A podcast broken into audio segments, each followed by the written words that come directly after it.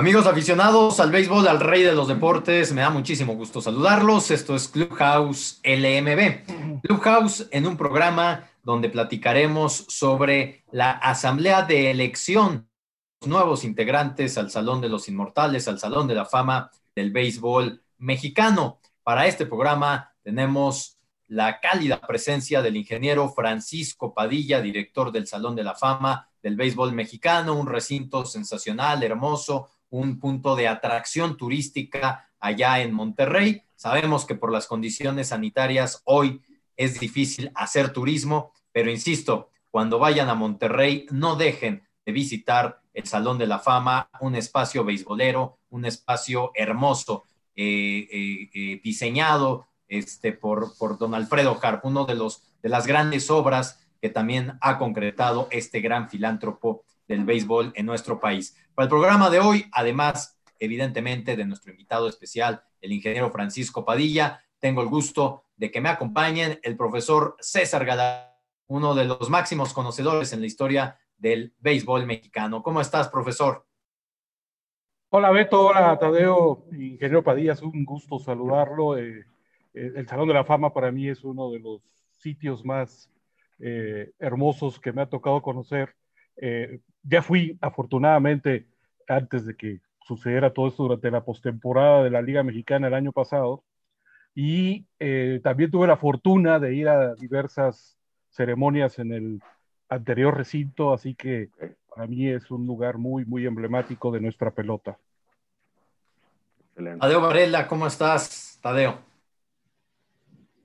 un saludo, saludarte, eh, César, también, un gusto que nos acompañes hoy. Eh, y señor Padilla, verá un gusto tenerlo aquí para hablar eh, de lo que es quizás el recinto más importante del béisbol eh, en, lo que es la conservación de sus valores, de sus tradiciones, un edificio sumamente nostálgico que te llena de alegría cualquier sala que, estés visitando y recorriendo de ese hermoso lugar. Ingeniero Francisco Padilla, bienvenido a, a tu programa Clubhouse LMB. Gracias, gracias. Buenas tardes, Alberto, Tadeo, César. Gracias, gracias por la invitación de participar en este programa de, muy seguido de Clubhouse de la Liga Mexicana de Béisbol. Eh, realmente muy, agradecido con ustedes por permitirnos eh, platicar de este proceso de elección de Inmortales 2020 y de difundir a nuestro querido Salón de la Fama del Béisbol Mexicano, que como bien mencionaste hace un momento, es un proyecto totalmente impulsado y patrocinado por don, Alfredo Harp Gelú, gran empresario, filántropo y un enamorado del béisbol. Así es. Entonces, muchas gracias por, por la invitación. A las órdenes. Muchas gracias, ingeniero. Pues, eh, eh, si te parece, ingeniero, iniciamos con, eh, con una breve explicación hacia todos nuestros aficionados que nos siguen en este programa Clubhouse LMB de cómo va el proceso de elección para la clase 2020. Sabemos que eh, lamentablemente el tema de la pandemia cambió un poco los tiempos planeados de forma original. Platícanos, ingeniero, cómo va el proceso de elección y si también les puedes explicar, ingeniero, cuál es el proceso para llegar a una cédula de votación y posteriormente cómo se conforma ese padrón de votantes para posteriormente ser elegidos y después ser entronizados. Si nos pudieras platicar todo este largo proceso para que el pelotero, un directivo, un umpire eh, o un personaje importante en la pelota pueda ser entronizado. Gracias, cómo no, con muchísimo gusto, Alberto. Claro que sí. Es un proceso, como bien decías, un poquito largo. Eh, comienza primero vamos a comenzar hablando de que hay cuatro eh, categorías, eh, varias categorías para, para, estar en el Salón de la Fama. Es categoría de beisbolistas, categoría de veteranos, categoría de eh, cronistas, categoría umpires, categoría directivos y categoría cronistas. managers también, categoría de manager. Entonces, la categoría de beisbolistas es, se trata de que cada año haya un proceso de elección de beisbolistas. Categoría de veteranos es un año sí y un año no. Categoría de las demás, como son cronistas, directivos, umpires y managers, se van intercalando un año cada uno de ellos y tres años no. eh, de, tal manera que este año corresponde a, que corresponde a cronistas, vuelve a haber eh, elección de cronistas hasta dentro de cuatro años, o sea, tres periodos más no hay de cronistas porque entran umpires, managers y directivos. Muy bien, para, para ser... Eh, prácticamente un ciclo olímpico, ingeniero. Prácticamente un ciclo olímpico, así es, totalmente. Bien, eh, hay, primeramente un proceso que se llama de nominación, nominación de candidatos, que fue la asamblea de nominación el 21 de febrero pasado, desde este, el 21 de febrero de este año. El proceso que se sigue es el siguiente.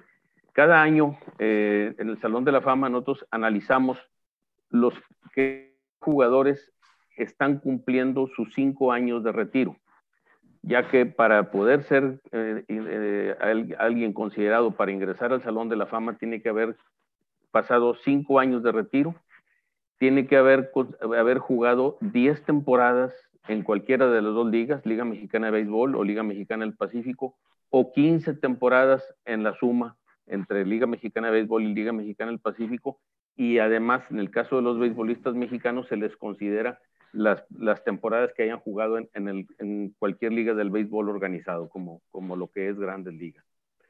Muy bien. Ya que, que eh, todos los que reúnen estas condiciones, obviamente se hace un análisis exhaustivo, intenso de sus números, de sus estadísticas, de su trayectoria, y el Salón de la Fama hace una nominación, una eh, propuesta de nominación de, de, de beisbolistas a ser considerados y es sometida al comité elector. El comité elector está formado por 55 cronistas de béisbol, que el requisito es que tengan por lo menos 10 años de, experiencia, 10 años de, trayectoria en el, eh, siguiendo tanto la Liga Mexicana de Béisbol o la Liga Mexicana del Pacífico, o ambas. Y eh, nuestro comité elector, que está formado por 55 miembros, el que los, miembros que tienen menos trayectoria, estamos hablando de 25 años prácticamente de, trayectoria, eh, de seguir el béisbol tanto en una como en otra liga o, en las dos. Bien, este proceso de nominación de candidatos que normalmente en tiempos normales, en tiempos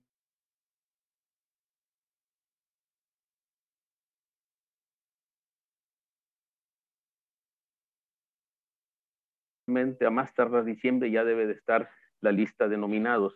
Y el comité elector vota sobre estos nominados para ver quiénes ingresan a la cédula de votación.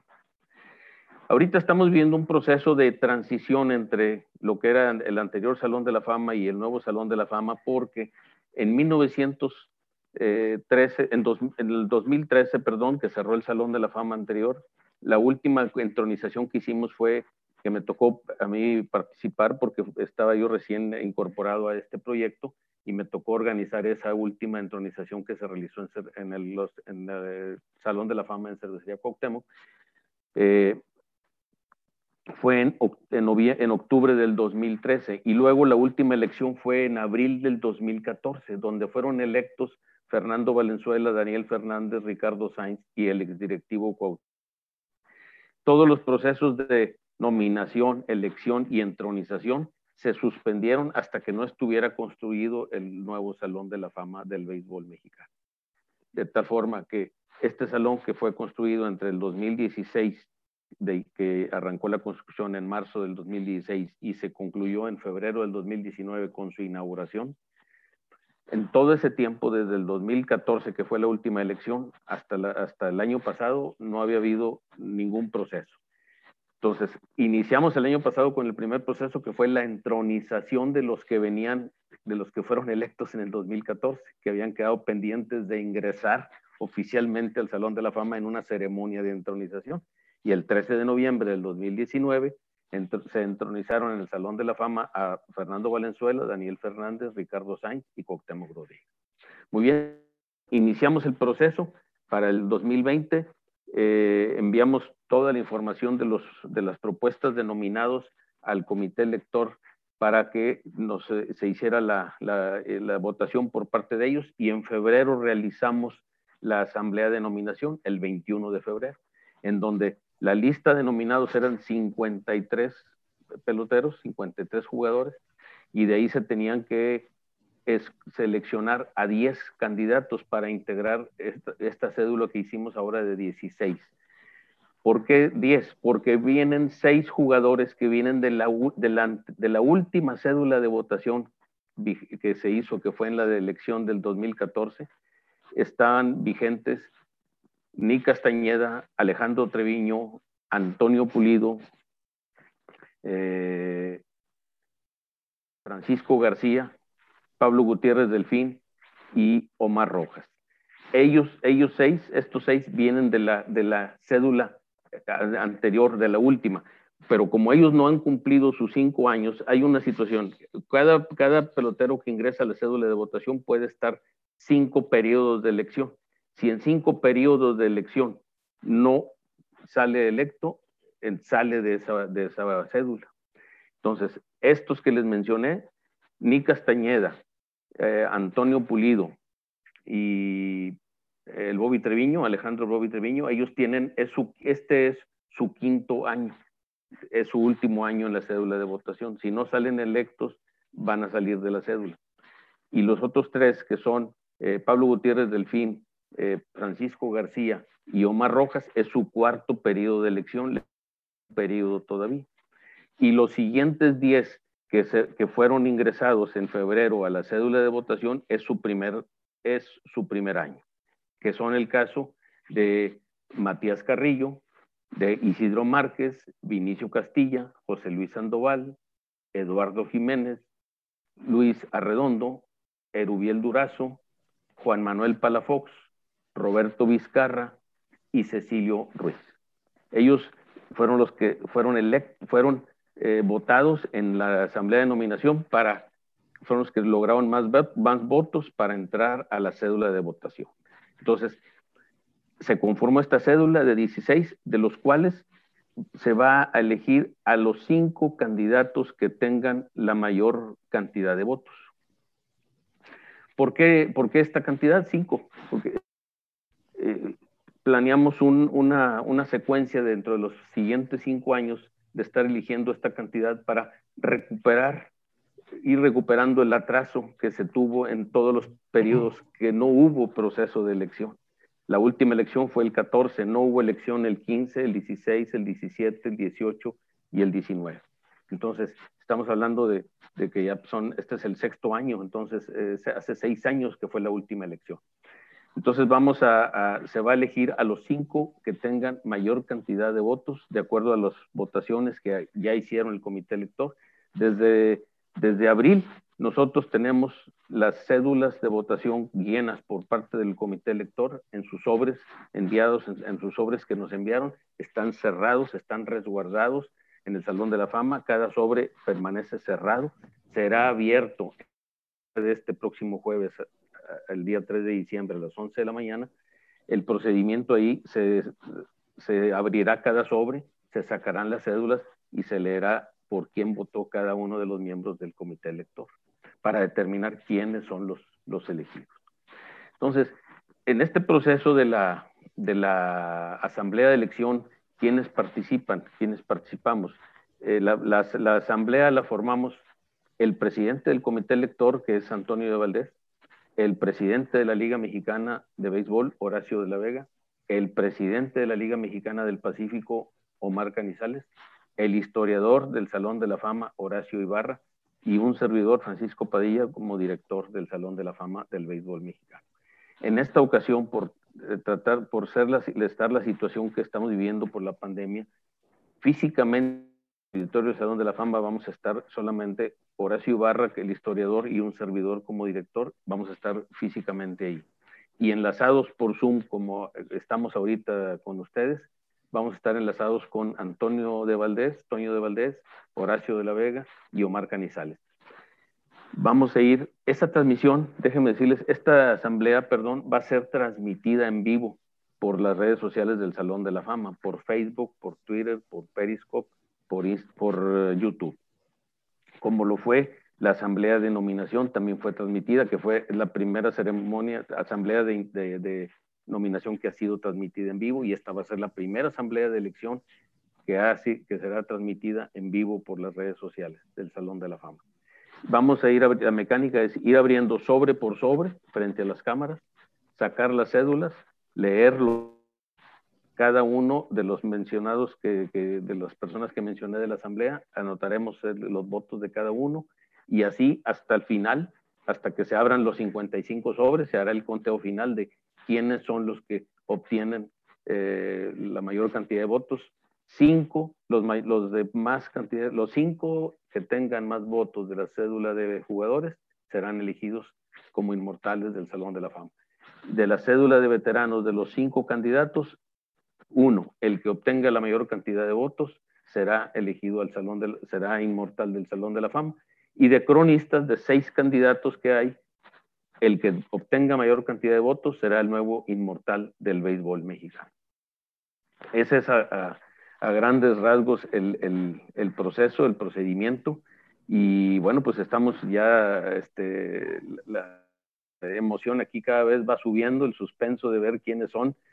Como ustedes pudieron ver, los nombres que les mencioné de los que están participando como candidatos en la cédula de beisbolistas, pues caray, es puro caballo. Está bien competida esta cédula y de estos 16 pues van a salir, van a salir electos, electos 5.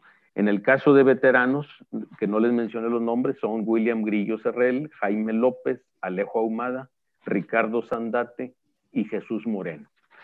De ahí saldrá el que tenga más, la mayor cantidad de votos será el, será nuevo inmortal. Y en el caso de la, de la categoría de cronistas, son seis candidatos, Arnulfo Flores Jr., Arturo Carretero Lara, Jesús Durán Santelis, Jorge Menéndez Torres, José Reina Arjona y Francisco Gallo Rodríguez.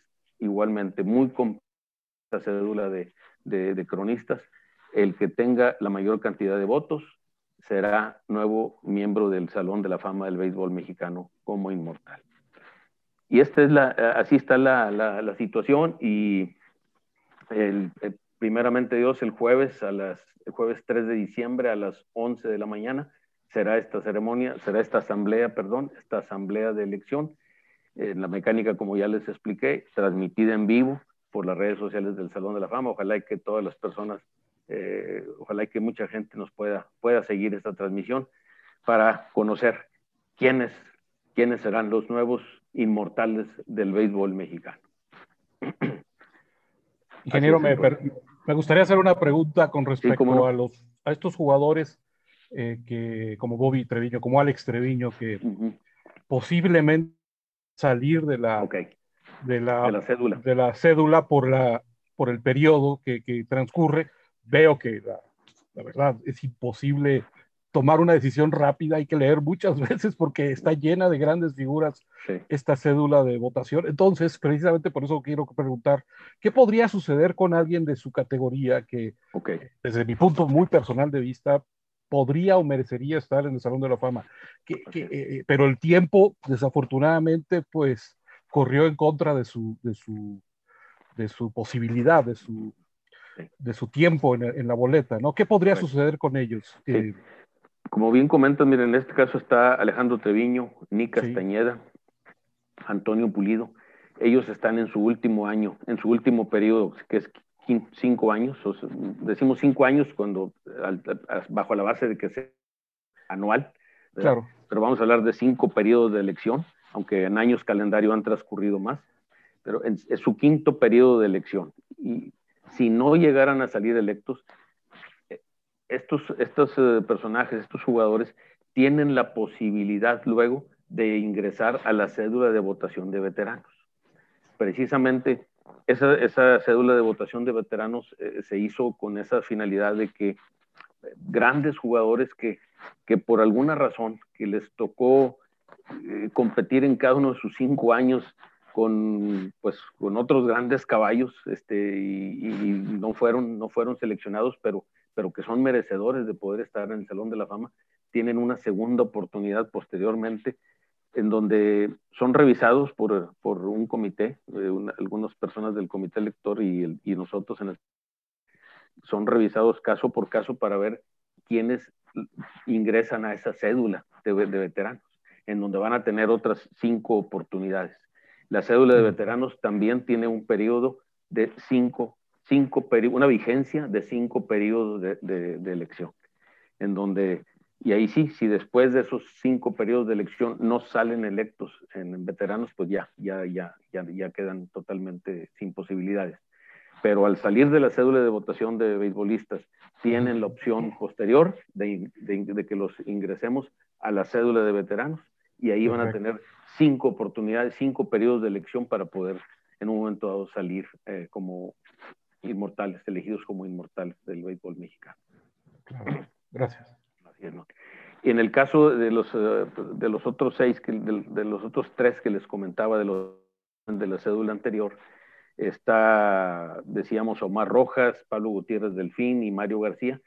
Ellos tienen su, su, su este es su cuarto periodo, les queda, les queda un periodo eh, todavía de, eh, de vigencia en la cédula de votación. Si acaso no, no salieron electos si no salieron electos en esta ocasión, van a tener todavía un quinto, un quinto periodo de elección. Okay. Si me permite hacer una pregunta complicada, perdón, eh, debido a la pausa esta de, entre eh, recintos, que fue lo que provocó que no hubiera elecciones, ¿existiría la posibilidad o se ha discutido entre ustedes de que haya un periodo extraordinario para peloteros que hayan tenido que eh, esperar ese periodo entre construcción de un recinto y otro? No, pues de hecho todos están conscientes. Déjenme clarificar esto. El hecho de que haya, haya dejado de hacerse estos procesos, ningún pelotero fue excluido porque hayan pasado los cinco años. No, no, no. Aquí tienes peloteros que sus cinco años los cumplieron en el 2015 o 2016 o 2017 o 2018, pero no había periodos, no había eh, procesos de elección. Exacto. Entonces ellos están vivos. Por ejemplo, un Vinicio Castilla cumplió sus cinco años de retiro hace como tres años, ¿verdad? Entonces, todos, todos han sido considerados. Por eso la lista de nominados eh, que mandamos a, finales del año pasado al comité elector fue una lista muy grande, que eran 53 miembros, ¿verdad? 53 jugadores. Y de ahí salieron 10. Porque, ¿Por qué 53? Porque pues se, fueron acumulando los que cumplieron sus cinco años de retiro y con muy buenos números, que se los cumplieron sus cinco años de retiro el 2014. Y como ya en el 2015 ya no hubo elección, pues los que cumplieron los cinco años, repito, en el 2014, en el 15, en el 16, en el 17, en el 18 o en el 19, aquí están considerados. Perfecto. Fueron, considerados. Nadie quedó fuera por el hecho de que en el tiempo en que se cumplía sus cinco años no había, no había procesos, ¿verdad? Muchas gracias por la, aclaración, porque sí, de repente existen estas conversaciones entre nosotros. Claro, claro, no, no, qué bueno que lo, qué bueno que lo, preguntas para que eh, aprovechar para que quede eh, comunicado y muy claro para todas las, todas las personas que están siguiendo este programa. muchas gracias, ingeniero. No, no, al contrario, al contrario. Sí, es, e, e, este proceso, eh, pues sí que desafortunadamente sucedió así de mucho, mucho tiempo, pero bueno, valió, valió la espera. Era realmente este proyecto de, de este Salón de la Fama del Béisbol Mexicano impulsado y patrocinado por don Alfredo Hargelú es, es una, una, maravilla. Qué bueno que tú ya lo, ya lo conociste, que ya, ya estuviste por acá. Ojalá y los que no lo conozcan, ojalá que en cuanto se presente la oportunidad y que ya estemos en condiciones normales de operación, pues eh, lo, puedan venir a visitar.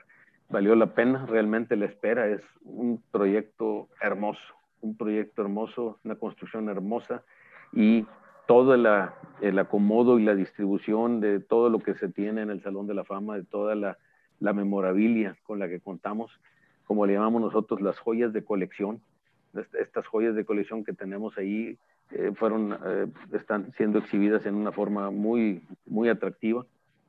Y bueno, pues es un deleite, un deleite que, que nos gusta el béisbol y la gente joven que nos visita, eh, los, los, tratamos de, de, precisamente de acercar al béisbol de muchas maneras, como lo estábamos haciendo ahí en el, en el Salón de la Fama.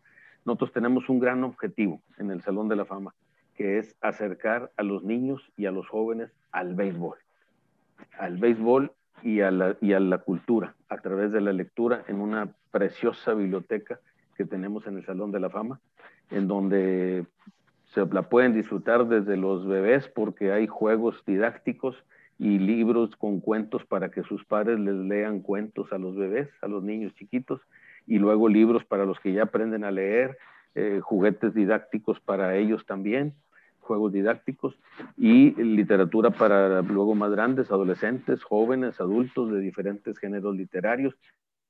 La librería, la biblioteca, perdónenme, eh, y tenemos alrededor de cerca de 4.000 ítems, 4.000 artículos entre libros, enciclopedias, etcétera, etcétera. Una, una gran cantidad de, de material para, para, los, para todas las edades.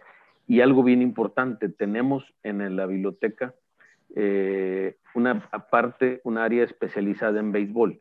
Contamos con la biblioteca donada por el cronista venezolano Juan Bené. Juan Bené donó en un gran gesto al Salón de la Fama su biblioteca personal, en donde está formada por alrededor de 7.600 artículos entre libros, revistas, guías, diarios, semanarios sobre el béisbol de todo el mundo, porque hay de béisbol mexicano, grandes ligas, del béisbol de, Japón, de, de, China, de varios países.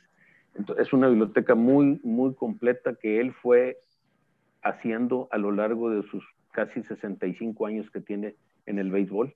Él en enero pasado cumplió 91 años y, él en un gran gesto donó toda, su, toda esta biblioteca al Salón de la Fama del béisbol mexicano. Y ahí está, ahí la tenemos, aquí la tenemos en el Salón de la Fama a la disposición de, de la gente ya en, las, en condiciones normales de operación para que ya la puedan, que la puedan este, accesar, que la puedan consultar dentro de esto hay, hay, hay, cosas muy interesantes porque muchos de los libros eh, vienen con notas intercaladas, manuscritas por don Juan Benet, eh, de comentarios de él, de observaciones, de X o Y, de cosas que él estaba investigando. Ahí intercaladas se conserva tal cual esas notas en la posición en la que están, en la que fueron recibidos los libros de parte de él. Y este, pues es una, una biblioteca, es un acervo muy, muy importante para todo el público y para la gente que se dedica al béisbol, que eh, cronistas, periodistas que quieran hacer alguna investigación, ahí está su disponibilidad. Señor Padilla, wow, realmente se, me adelantó porque parte de lo que está comentando era parte de, lo que justamente quería eh, preguntarle. Eh, tengo dos preguntas rapidito nada más. La primera, eh, para la gente que no sabe de béisbol, quizás es peculiar que en el béisbol, particularmente yo creo que es muy importante la figura del Salón de la Fama. Creo que en otros deportes eh, no, no, tiene el mismo peso, tanto en grandes ligas como en Cooperstown, México. Eh, siempre escuchamos también del, del, Salón de la Fama del Caribe. primero, la primera pregunta es, deme su opinión de la importancia del, Salón de la Fama para justamente la, conservación de, todo esto. Y la segunda, de todos estos artículos que usted está comentando, que se han recopilado del juego, eh, ¿cuál es su favorito? ¿Cuál cree usted que es el más invaluable? Bueno, este, primeramente, en cuanto a la, primera pregunta, el, el, el, Salón de la Fama tiene, juega un papel bien importante, eh, de acuerdo a nuestra, a nuestra visión.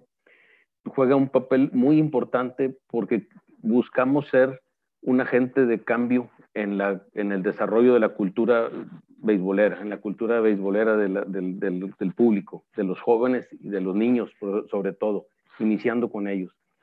El, el béisbol es algo, es algo maravilloso que no, no, se nos olvide, el béisbol enlaza generaciones. Entonces, queremos, estamos buscando propiciar ese, ese enlace a través de diferentes áreas. Por ejemplo, tenemos áreas interactivas de jaulas de bateo, de jaulas de picheo, en donde la gente viva la experiencia de sentir el béisbol. Pero también tenemos áreas familiares en donde puede entrar los papás con los niños pequeños de, de uno, dos hasta seis, siete años para que se pongan a jugar béisbol. Tenemos un mini diamante precioso, un mini, estadio con un mini diamante. César ya lo conoció. Eh, es un área muy bonita en donde pueden convivir los adultos con los pequeños. Y tenemos por ahí otras áreas que le llamamos jaula familiar, en donde pueden con una T, el niño pegarle, o el papá o el abuelo picharle al niño para que comience a batear, en fin. Pero de lo que comentaba ahorita, nosotros buscamos ser una, un agente de cambio en, que sea un, desarrollador de la cultura del deporte y en específico del béisbol de nuestra, de nuestra sociedad. Es lo que buscamos y tenemos que empezar fuertemente con los niños y con los jóvenes. Ese es, ese es nuestro, nuestro objetivo. Ahora, de todo lo que tenemos, de los grandes joyas de colección, sinceramente hay muchísimas, muchísimas eh, eh, este, joyas de colección, como yo les llamo, que tenemos ahí que realmente eh, son muy importantes. Hablamos del bat de plata de, ganado por Beto Ávila como campeón bateador con los indios de Cleveland en 1954, cuando batió 3.41 de porcentaje y fue el primer campeón de bateador latinoamericano en grandes ligas ahí, lo tenemos, en el Salón de la Fama, aquí lo tenemos, el bat de plata y el uniforme. E, e, e, eso sin duda es algo, es algo valiosísimo. Pero también como eso tenemos eh, eh, otras cosas, por ejemplo, de Héctor Espino, uniformes de Héctor Espino, bat firmados por Héctor Espino, camisolas, eh, gran, del mejor bateador de todos los tiempos del béisbol mexicano. tenemos uniforme completo de uno de los inmortales eh, de los más, el, más longevo de los inmortales, eh, Pedro Ramírez, Pedro Charrasca Ramírez, que él jugó, nada más para que tengan, se den una idea, él jugó con los Azules de Veracruz en, los, en 1942, cuando el equipo era propietario Jorge Pasquel, don Jorge Pasquel. Entonces, eh, tenemos una vitrina completa dedicada a él, con el uniforme completo, su guante, una foto, los spikes es algo, es realmente una joya de colección. O la camisola de la Mala Torres, la camisola de Lázaro Salazar, la camisola, la chamarra de Ernesto Carmona, el gran fundador de la Liga Mexicana junto con don Fray Aguilar, Fray, Aguilar, Fray, Fray Nano, este, y en fin, tenemos muchos, muchas piezas realmente muy valiosas.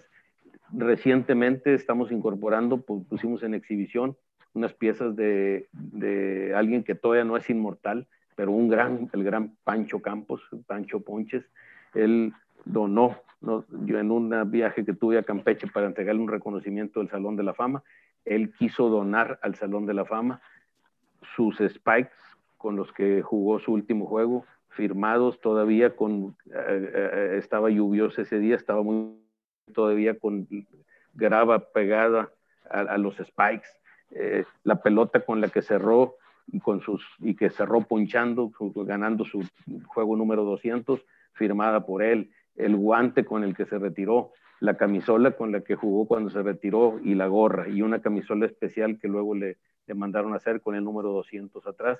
Igualmente la donó al Salón de la Fama. Esas son unas piezas valiosísimas para el, para, del recuerdo para el béisbol en el caso de nuestro líder de, líder de ponches de todos los tiempos de Chito Ríos con 2.549 ponches, él, él nos donó al Salón de la Fama sus tres, tres guantes. Uno del guante con el que inició en sus primeros años jugando, luego después el guante cuando rompió el récord que había de ponches de Ramón Arano de 2.380.